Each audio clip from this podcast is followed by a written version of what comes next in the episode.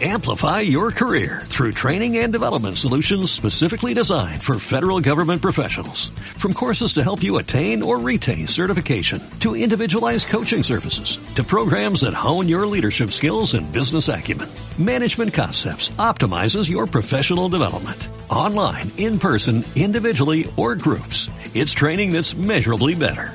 Learn more at managementconcepts.com. That's managementconcepts.com.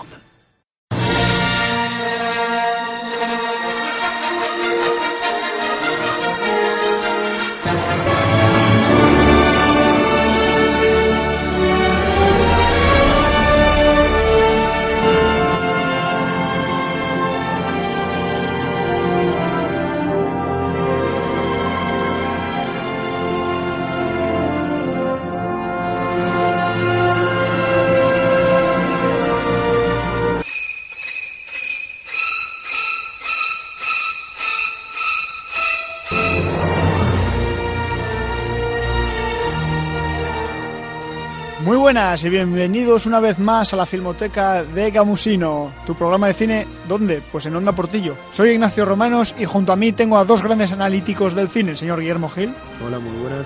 y al señor Nacho Saúl. Hola, buenas. ¿Qué tal? ¿Cómo estáis? Bien, más contentos ya después de haber ido la semana pasada al cine, que por fin recomendamos algo interesante. Por fin hemos podido ir gastar el dinero en algo decente. Bueno, pues vamos a introducirnos en la nueva cartelera para ver si volvemos a gastar. A ver qué tal pinta esta semana.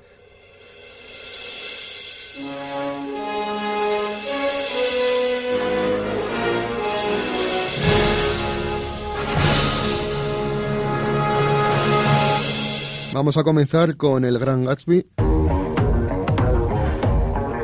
Nueva York, 1922. El tiempo de la ciudad había cambiado drásticamente. Los edificios eran más altos. la película más potente que se estrena estos días. Es una película australiana dirigida por Baz Luhrmann, que al que todos conoceremos por sus anteriores trabajos como Moulin Rouge, con protagonistas como Leonardo DiCaprio, Toby Maguire, eh, Carey Mulligan, y que adapta la novela del mismo título de Scott Fitzgerald. ¿Qué nos cuenta esta película? Bueno, en la alta sociedad norteamericana llama la atención la presencia de Gatsby, un hombre misterioso e inmensamente rico, al que todos consideran un advenedizo, lo que no impide que acudan a sus fastuosas fiestas. Gatsby vive obsesionado con la idea de recuperar al amor de su juventud. No puedo negar que me alegro de volver a verte. Yo tampoco puedo negarlo. Así, en principio, pues parece que no dice mucho, pero sí que tenemos que decir que el libro de Scott Fitzgerald ha sido un clásico de la literatura norteamericana y que, por lo menos por lo que hemos podido ver, los trailers o las imágenes que se han mostrado hasta el momento, la verdad es que pinta bien. Sí, Buzz Luhrmann sigue con su estilo ahí, como se podía ver. Luego también había otra película en los 70 con Robert Redford y Mia Farrow, también muy famosa. Y bueno, es la película que abre, que abre el Festival de Cannes de este año. Así que bueno, creemos que puede ser un estreno para volver a recomendar e ir al cine. Yo sí, yo apuesto por... Y luego está el señor DiCaprio, yo apuesto por esta película. ¿Tú, Nacho? Yo también, yo creo que es una película que si se sabe hacer bien, y creo que la han hecho bien, es más que interesante. Bueno, pues vamos a pasar de algo lujoso a algo más oscuro. Os voy a hablar de The Lords of Salem. Atentos, eh, que empieza el argumento. Heidi, empieza bien el nombre, conduce un exitoso programa de radio centrado en el rock duro. Un día recibe un vinilo promocional de una banda llamada The Lords. Su música extraña y siniestra la turbará profundamente, provocándole pesadillas y alucinaciones. Rob Zombie regresa con la que seguramente sea su film más oscuro, un viaje a las profundidades insondables del terror por el que, ojo, desfilan muchos viejos conocidos del género. ¿Qué opináis? Para mí me parece otra vez otra película en la línea de Rob Zombie, muy interesante para la gente que le guste Rob Zombie como a mí, tirando a la serie B, tirando a quizás ese humor que, que nos gustan los seguidores de ese estilo. Y yo creo que igual no para ir al cine, pero sí para ver dentro de un tiempo, cuando, cuando salga en DVD o en Blu-ray o en lo que sea. Además veía los trailers y, que sí- y sí que utiliza muchas esas imágenes de gente muy macabra. Y la música Oscura. siempre muy acertada. Yo es que no soy muy de Rob Zombie, de este tipo de cine, así que tampoco voy a comentar mucha cosa. Bueno, esta para quien quiere pasar un buen rato de miedo con, como has dicho tú, de algo de estilo serie B, pues Sí. también puede ir a ver The Lord of Salem. ¿Tú, Nacho, qué nos traes? Bueno, yo os traigo una película francesa después de todas las el éxito que ha tenido el cine francés en los últimos años con muchísimas grandes películas. Esta vez se trata de Indignados.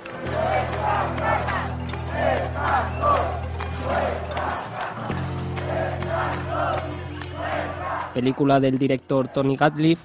Se trata de un documental que trata sobre el movimiento de protesta que se ha extendido por toda Europa en 2011 desde el punto de vista de una inmigrante ilegal que relata sus experiencias dentro del movimiento. Creo que parece una película interesante, sobre todo para la gente de Europa que estamos viviendo esto muy de cerca. Entonces, si la han sabido retratar, yo creo que para, para marcar ese periodo es, es necesario una película de este estilo. ¿Crees que puede ser una película indignante? no lo sé. yo, yo creo que, a ver, quizás se han hecho muchísimas películas mejores o, o cosas siguiendo este movimiento que, que, lo han captado probablemente mejor, pero no sé, es interesante ver en el cine una película de este tipo y encima francesa con, con las grandes cosas que están Sí. haciendo últimamente. Y en documental, ¿tú, Guillermo, qué opinas de esta? Que no pinta mal. Bueno, ¿os acordáis que hablábamos hace unas semanas de Tomboy? Tomboy. Pues me- he traído a su primo. Por- por- porque desde los Países Bajos llega Cowboy, el chico vaca. Atentos a la historia del chico vaca. Jojo, como el de la canción de los Beatles, tiene unos 10 años y vive con su padre, quien por su trabajo está frecuentemente ausente. Según Jojo, su madre, que es una cantante de country, está de gira. Su padre no parece pasar por su mejor momento y Jojo oscila entre una independencia cotidiana adelantada y la necesidad de contención. A veces están la- las canciones de su madre y a veces los triunfos en el waterpolo en el colegio y una compañerita que hace globos de chicle. Además, Jojo encuentra un pichón de grajilla y lo adopta. La película se llevó premios del cine europeo, el premio Discovery y la verdad es que el público está contento con la película. ¿Qué opináis de Jojo y su periquito? A ver, a mí a priori no me llamaba absolutamente nada, pero yo creo que sí que puede estar, puede ser, puede ser curiosa. Sí, aunque no veo ninguna vaca por ahí. No, no veo ninguna vaca.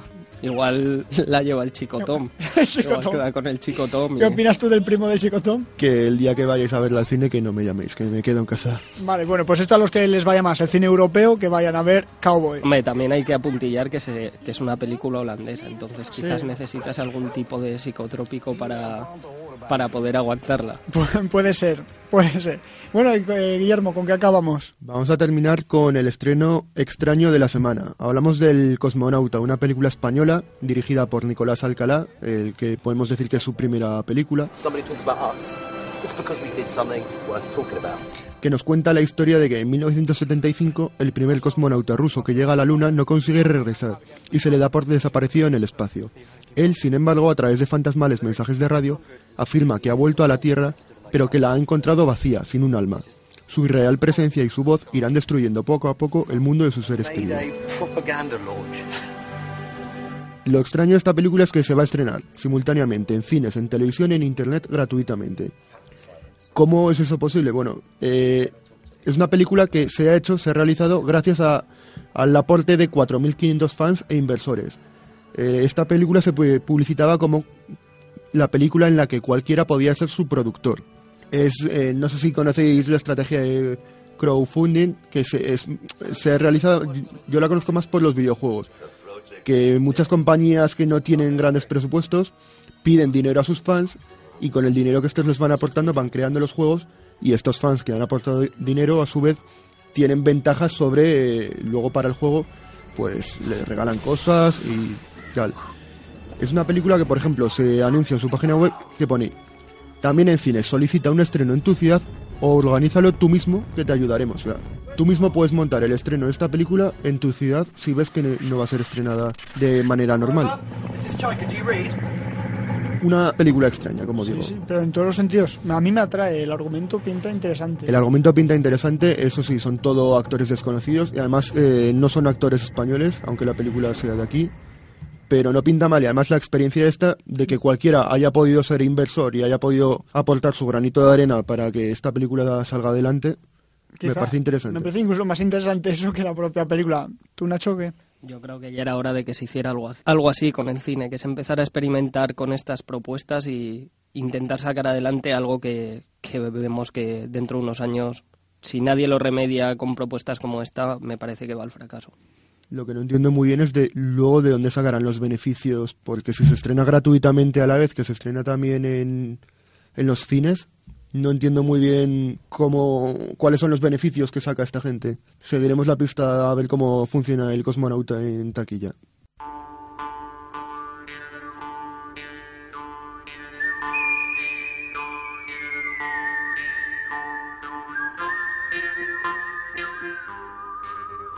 Entramos ya en nuestra ronda de actualidad, en la Filmoteca. Venga, Guillermo, ¿qué noticias nos traes de primeras? Vamos a empezar con una nueva llegada de Dragones y Mazmorras.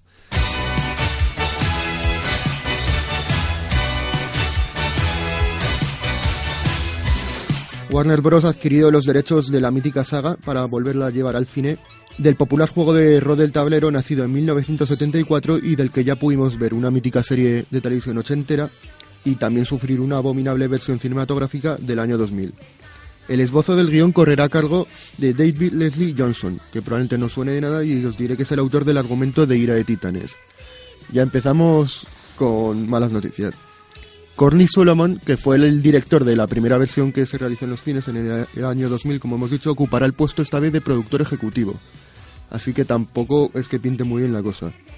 Y por último diremos que Warner Bros. se apunta así a intentar sacar tajada del creciente interés por las, los mundos de fantasía, como el Hobbit, como Juego de Tronos, y a ver si por lo menos hacen una versión cinematográfica decente de Dragones y Mazmorras que creo que se lo merece.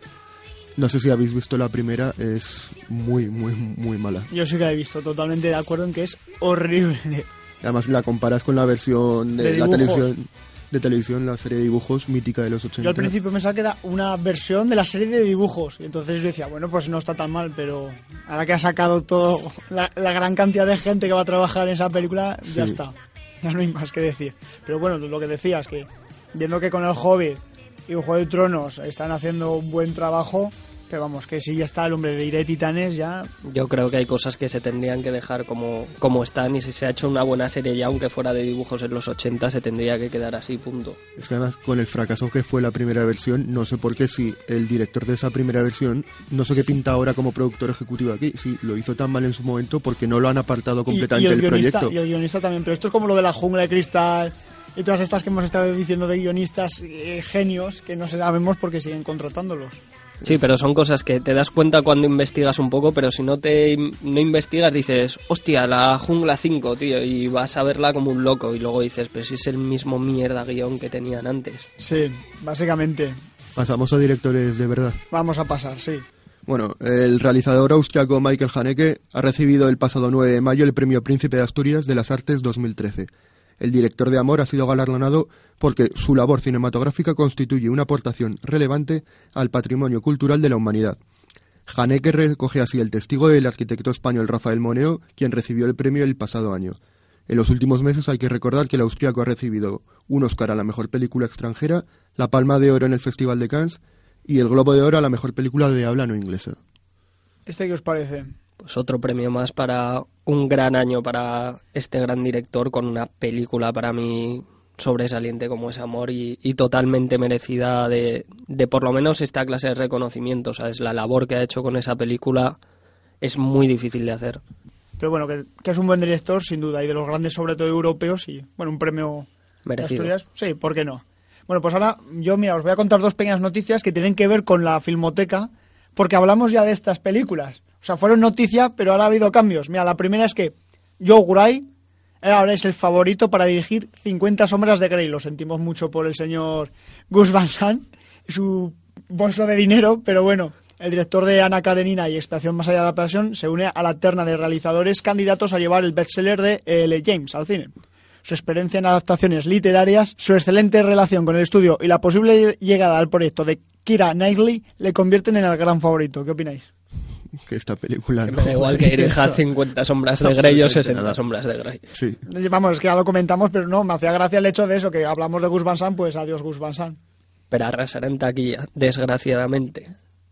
Ya veremos, ya veremos. Bueno, ya A ver. verás. Oye, igual la tienen que estrenar en Cines X. Igual, quién sabe cómo... La Show 7, 7, sí, ¿no? sí. Pues bueno, ahora otra pequeña noticia y es que se cancela por el momento el comienzo de rodaje, ¿sabéis de cuál? De Jurassic Park 4. Cuando todo parecía indicar que la nueva entrega de la saga Jurásica se ponía en marcha, Universal Pictures ha decidido aplazar la producción. Tras ceder la dirección a Colin Trevorrow, que no lo conocen ni en su casa, que contaba además con el visto bueno del mismísimo Spielberg, todo parecía indi- indicar que la producción se desarrollaría según lo previsto e iniciaría su rodaje el 24 de junio de este año, para poder estrenarse en junio del 2014. Pero ayer el estudio envió un comunicado donde anunciaban que ponían freno al proyecto alegando que se necesitaba más tiempo para su desarrollo. Yo si es para mejorar la película, lo veo bien, pero vamos, que no me transmite ninguna confianza. Yo por mí como que lo cancelen para siempre. Es que es Sí. yo creo que por fin tenemos un golpe de inteligencia y dicen, pero qué cojones estamos haciendo haciendo la cuarta entrega de Jurassic Park. ¿Sabes? Se han dado cuenta y han dicho, venga. De hecho, yo a veces pienso que Spielberg ha elegido a este señor para que la hagan mal y para que me echéis de menos, asquerosos, por lo del mundo perdido. A mí lo que me llamaba este proyecto es que iba a contar supuestamente con los actores originales de la primera película, entonces no sé muy bien si en sus mismos papeles... No, no, se supone que son otros. en- o sea, es una especie de reboot de la saga. Innecesario. Innecesario, Sí, totalmente. Bueno, eh, dinos algo bueno, por favor, Guillermo. Pues no sé si es muy bueno. Eh, los Vengadores vuelven a unir fuerzas apenas un año después de su paso por cartelera, pero esta vez no para combatir el mal, sino para luchar directamente contra Marvel. Los actores de la primera parte están dispuestos a abandonar el proyecto Vengador si no se produce una subida salarial conjunta. El propio Robert Downey Jr. encabeza esta pequeña revuelta a pesar de ser el más beneficiado con la primera negociación que se hizo, siendo el que más cobraba del reparto y por mucho. Ya ha enviado un mensaje a los productores y leo textualmente de que no va a trabajar en un lugar donde se trata como a sus colegas como la mierda. Recordemos que Los Vengadores recaudó más de 1.500 millones de dólares en todo el mundo. O sea, una película que recauda tanto dinero, tanto les cuesta subir el sueldo a los actores. Yo, mira, Se lo merecen. también. Es- esa es la cosa, ¿sabes? Porque la película sí es muy buena y, y vale, pero los actores, estás hablando de, de una Scarlett Johansson en un papel lamentable. El Estás hablando El eh, Chris Evans, Es que es eso. gente que. Robert Downey Bueno, Jr. Jeremy cobraba Renner millones y millones y el resto del reparto cobraba apenas, Sí. he leído de alguno, 200.000, 300.000 dólares. Había una descompensación, También es el protagonista máximo de la película. sí, pero sin el resto de actores. Sí, sin el resto no es nada, pero yo que sé, el tirón lo tiene, creo yo, más Robert Downey Jr. que... Eh, Pero el ojo, propio Robert con- Downey Jr. es el que encabeza eh, con- esta revuelta. Conociendo a Marvel, los echan todos a la calle y les, les importa un pepino. pues les estaría muy bien. Cambiamos entera la plantilla, cogemos a otros actores y ya está. Yo lo veo que sería un fracaso absoluto. O sea, ya que un cuarto actor para hacer de Hulk me parecería. Y mira que este está muy bien, ¿eh? A mí me gusta. Sí. No Pero tampoco les ha ido mal los cambios en Hulk, o sea que un cambio más Hombre, tampoco... Sobre todo cuando le dejaron de hacer películas solo para él y no Sí, metieron sí, en sí. otra película. Eso fue el acierto, creo yo. ¿Algo nuevo? Sí, vamos a pasar a una noticia. eh, a mí personalmente me ha alegrado mucho la semana. Fox está a punto de rescatar para la pequeña pantalla la serie 24.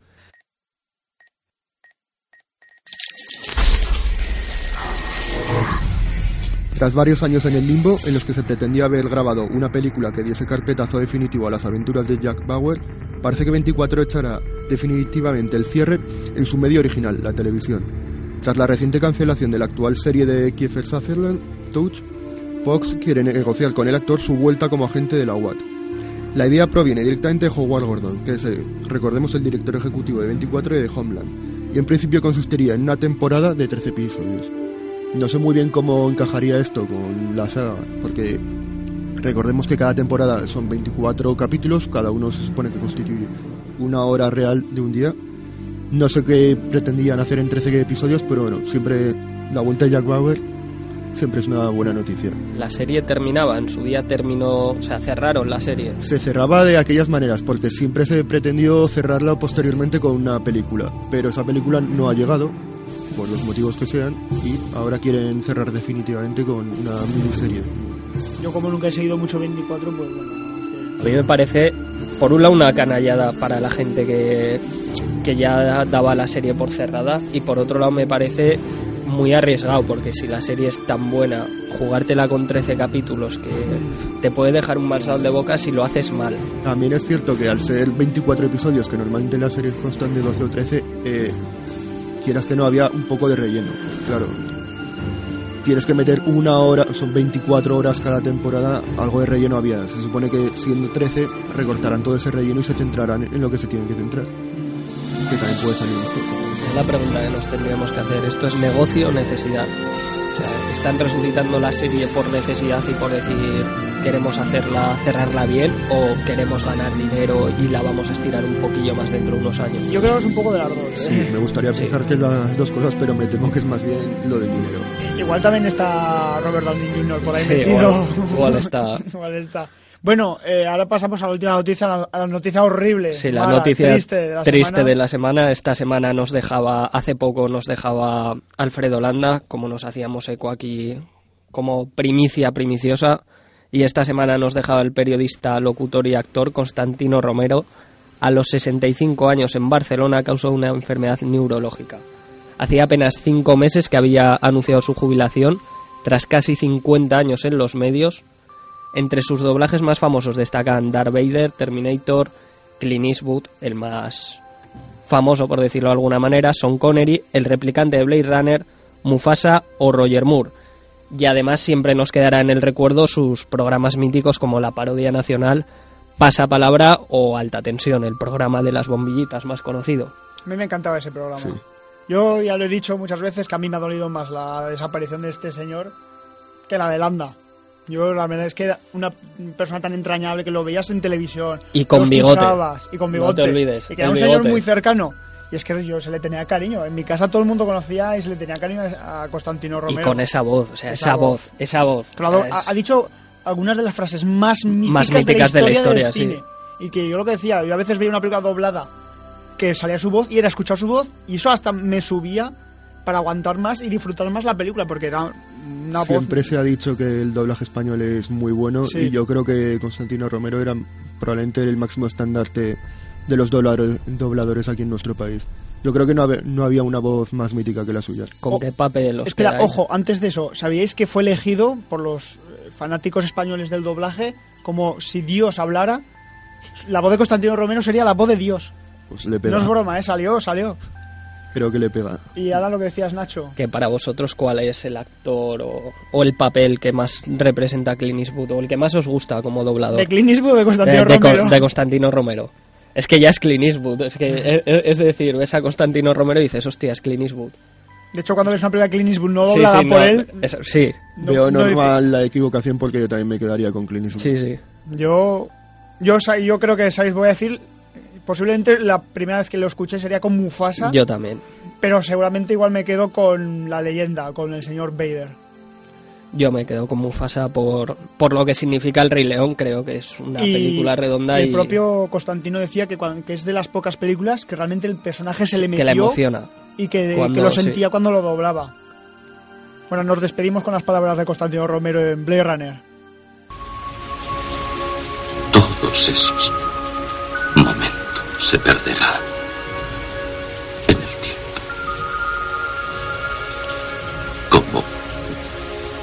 luck.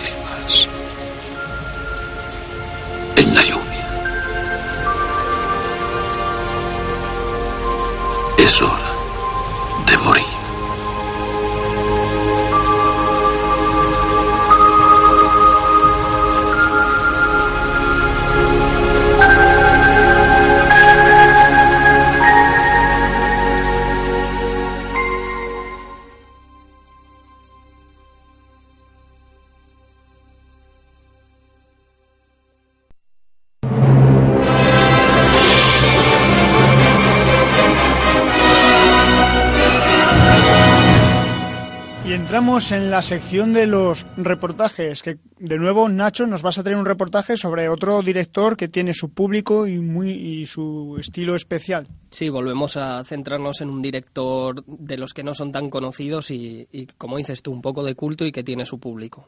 En el reportaje esta semana vamos a echar un vistazo a la carrera del director, guionista y actor estadounidense Wes Anderson.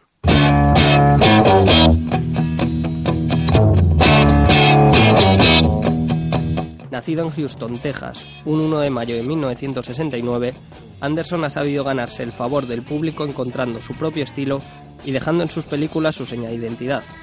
A pesar de cursar la carrera de filosofía, el realizador tejano comenzó su andadura en el cine muy temprano, realizando sus primeras grabaciones con una Super 8 y llevando a cabo su primer largometraje Bottle Rocket con apenas 27 años. Esta ópera prima fue escrita mano a mano junto al actor Owen Wilson, con quien colaboraría en más de una ocasión. En 1992, tan solo dos años después de Bottle Rocket, y también con la ayuda de Wilson, dirige Academia Rasmore, una de las grandes joyas de su filmografía. En ella cuenta por primera vez con dos de sus actores fetiches, Bill Murray y un Jason Schwartzman excepcional en su papel de Max Fisher. ¿Qué hay, señor Bloom? Hola, soy Max Fisher. Ah, hola. Max, mi madre acaba de llegar. ¿Te parece bien que me vaya pronto? Cambio. Sí, Charlie.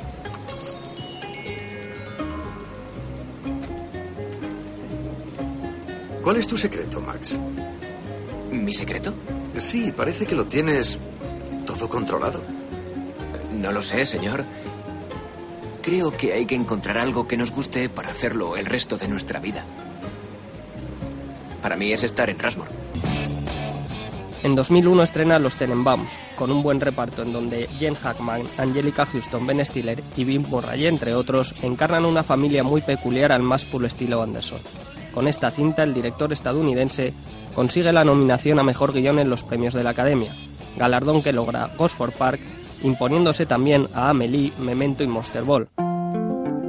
El estilo de Wes Anderson ya era indiscutible, personajes carismáticos, excepcional uso de la cámara y el traveling, fotografía en la que emplea toda la paleta de colores y bandas sonoras con mucha personalidad.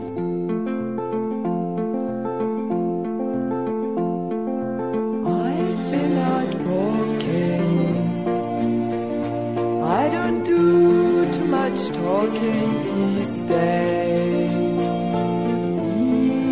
En 2009 se atreve con la animación llevado a cabo Fantástico Señor Fox, considerada por muchos su obra maestra y capaz de introducirnos mejor que nunca en ese universo Anderson. Nuevamente Wes logró el reconocimiento en numerosos festivales, consiguiendo dos nominaciones a los Oscar, guion y banda sonora, a los Globos de Oro, Mejor Animación, o a los BAFTA, Mejor Película de Animación y Banda Sonora. A pesar de esto no logró materializar ningún premio.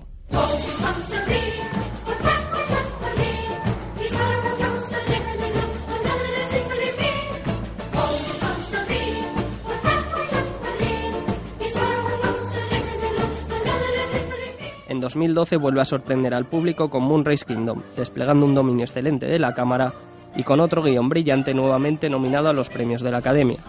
La cinta refleja la infancia como pocas películas han sido capaces de hacer y nos deja numerosas escenas para el recuerdo. ¿Qué clase de pájaro eres? Yo un gorrión, ella una paloma. No, he dicho. ¿Qué clase de pájaro eres tú? Querida Susie, este es mi plan. Querido Sam, mi respuesta es sí. Querida Susie, ¿cuándo? Querido Sam, ¿dónde? Querida Susie, camina 370 metros al norte desde tu casa al sendero sin nombre. Gira a la derecha y sigue hasta el final. Nos vemos en el Prado.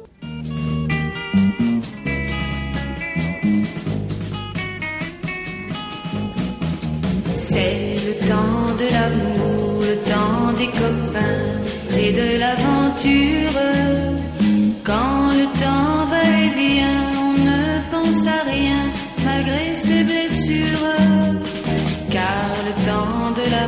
Wes Anderson se ha convertido en uno de los directores más interesantes de los últimos años, con muy buenos guiones, fiel a su estilo y con una estética que hace que seamos capaces de identificar inmediatamente que se trata de una película suya. Estoy seguro que tarde o temprano podemos ver al director tejano subiendo a recoger un Oscar que reconozca su enorme labor como director o guionista.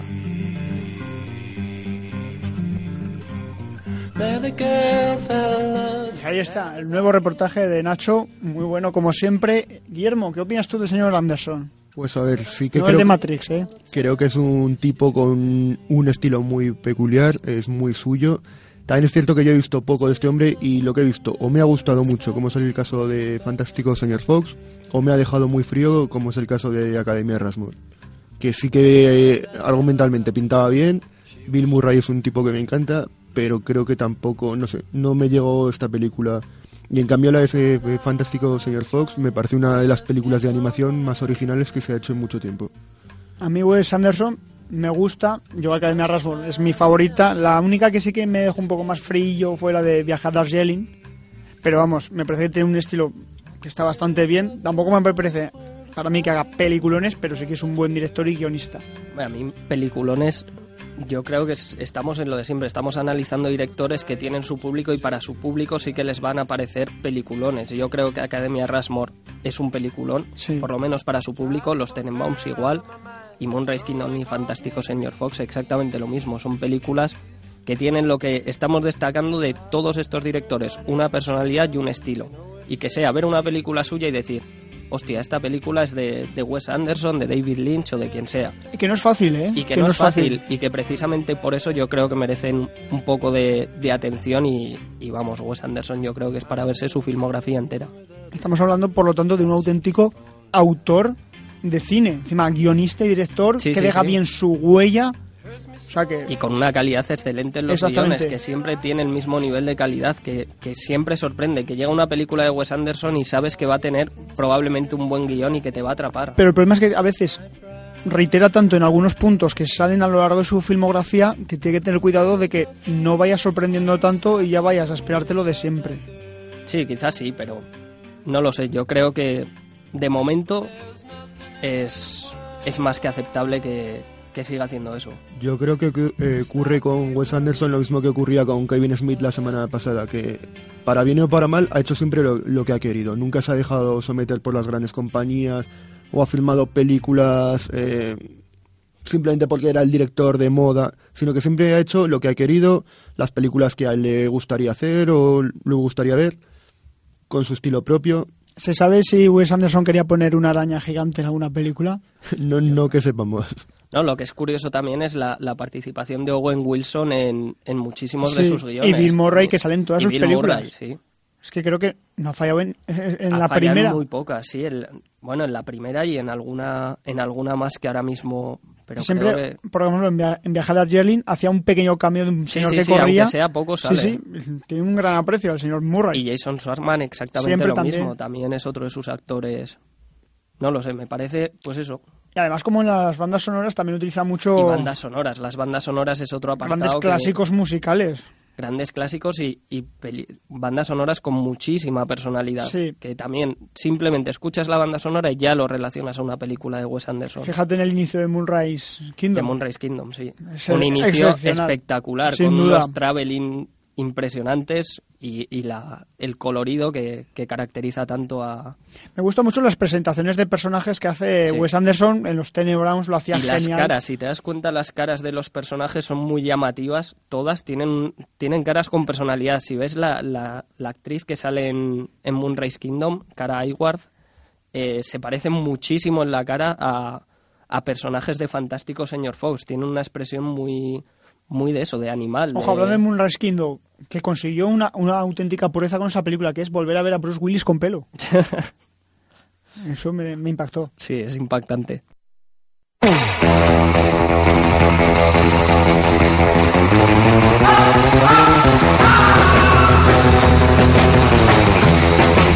Y vuelve el debate a la Filmoteca de Gamusino. Y ya que esta semana ha sido el fallecimiento de Constantino Romero, ¿qué os parece si vamos a debatir sobre el doblaje y la versión original? A ver, eh, si está- estamos los tres de acuerdo o cómo está la cosa. Pues vamos a de ahí. Yo personalmente veo las películas siempre en versión original subtitulada. Cuando se puede, si no se puede, pues me las veo dobladas. En España tenemos un doblaje excelente, de lo mejorcico, pero es cierto que al final y al cabo las películas, si las puedes ver en versión original, mejor. Yo más de una vez he intentado doblar una película, tío, pero se rompe. ¿Qué opinas, Nacho, tú sobre el doblaje? A ver, yo creo que el doblaje eh, hace una labor de, de- de idiotizarnos todavía más. Yo creo que el cine se tendría que emitir como siempre en versión original, que es como se ha hecho, a pesar de que existen grandes dobladores y que tenemos un gran doblaje en este país, pero creo que, que nos está idiotizando, que tendríamos que vernos las cosas en, en versión original y si no sabemos el idioma, pues ya lo aprenderemos poco a poco. Lo que no podemos hacer es que, que nos faciliten absolutamente todo, ya sea a través de subtítulos, que pierdes gran parte de la obra, o ya sea a través de doblajes que en ocasiones gana y en ocasiones la gran mayoría pierde. Pero ojo que al final y al cabo un doblador siempre pretende ser muy fiel al trabajo y hablábamos a veces de que una película la puedes mejorar con el doblaje, pero ya incluso haciendo eso no eres fiel a la película porque esa película es mala, pues es mala. Pero aparte, también pasa que muchas veces en películas o en series, sobre todo, estás escuchando a. Dices, hostia, es que es la voz, la voz de Lois Griffin, por ejemplo, Sí. ¿sabes? Y ya te ha encasillado el personaje. Pero a veces también funcionaba. Por ejemplo, a veces cuando escuchas una voz que te gusta, por ejemplo, Constantino Romero le daba un plus a la película maravilloso. ¿Cuántos hay de esos? ¿Cuántos, ¿Cuántos tienes como esos? Bruce Willis, Constantino Romero, o sea, el que dobla a Bruce Willis, Constantino Romero y poco más. Hombre, eh, yo creo que España sí que tiene unos cuantos dobladores Muy de bueno. primer nivel. España sí. Desde luego. Estamos hablando de... sí, Yo he visto vale, películas en francés, dobladas al francés, y créeme. No. Lo que tiene nuestro país es que, a pesar de que lo hacemos un poco al contrario que en el resto del mundo, donde se suelen estrenar las cintas en su idioma original con subtítulos, y aquí nunca se ha hecho eso, al revés, siempre dobladas, creo que para hacerlo de esta otra manera no lo hacemos mal, o sea que el doblaje que hacemos es bueno. ¿Pero ¿A ti qué te gusta? Yo las suelo ver normalmente dobladas, sí que es cierto que en ocasiones intento o procuro verlas en su idioma original, pero sí que reconozco que normalmente las suelo ver dobladas. Había una frase de Alfred Hitchcock que decía: "Am- el doblaje, con el doblaje te pierdes el 40% de una película, pero eso sí, con la versión original subtitulada, el 60%. Por lo tanto, el doblaje es un mal menor Con... o un mal necesario. Eso lo decía de la Hitchcock. película no sé qué porcentaje te perderás, pero sí Ah, que no es me acuerdo cierto- si era ese porcentaje. No, pero sí que es cierto que de la actuación del actor o de la actriz en cuestión sí que te pierdas el 50% como poco. Eso sí que es cierto. Entonces, Yo, yo sé de, de pésimos actores que el doblaje les ha hecho grandes actores. Steven Seagal, por ejemplo. Sylvester Stallone. Sylvester Stallone, desde luego. Sylvester Stallone. Sí, sí. Bueno, y vamos a terminar con una recomendación, ¿no? Sí, es cierto. Eh, todos los que tengáis un cine cinesa por casa, aprovechad porque hasta... Por casa. El otro día estuve por casa y me encontré un cine. Cinesa, cerca de casa, cerca de casa. Porque van a poner eh, un ciclo de reponer películas clásicas, pero peliculones, en versión original o subtitulada en cine en digital, todos los martes y jueves a las 10 por 5 euros. Se ha emitido ya Pulp Fiction, se va a emitir eh, Taxi Driver, El Exorcista, Operación Dragón, Robocop, Terminator, o sea, lo recomendamos. Sí, dos de Kubrick también, El Resplandor, La Chaqueta Metálica, o sea, grandes Karate. Kid. Una Karate Kid. oportunidad de ver películas que probablemente no pudimos ver en su día en cine y verlos ahora y además en su versión original. Y bien de precio. Que para Y a un precio, gente- sí, más que sea, Está bien. gente joven estamos acostumbrados quizás a estos precios por el carnet joven y tal. Sí. Pero la gente que tenga ya una edad le, le viene muy bien una película de estas características a 5 euros. Aunque sí que es cierto que el público general al que van orientados las películas estas que emiten son hacia el público joven. Hmm.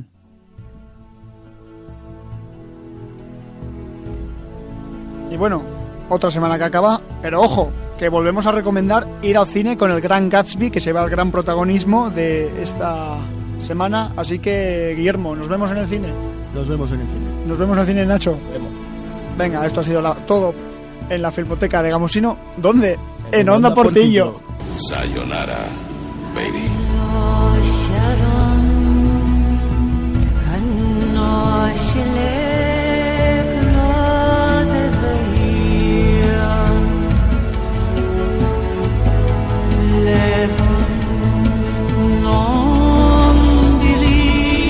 Amplify your career through training and development solutions specifically designed for federal government professionals. From courses to help you attain or retain certification, to individualized coaching services, to programs that hone your leadership skills and business acumen, Management Concepts optimizes your professional development. Online, in person, individually, or groups, it's training that's measurably better.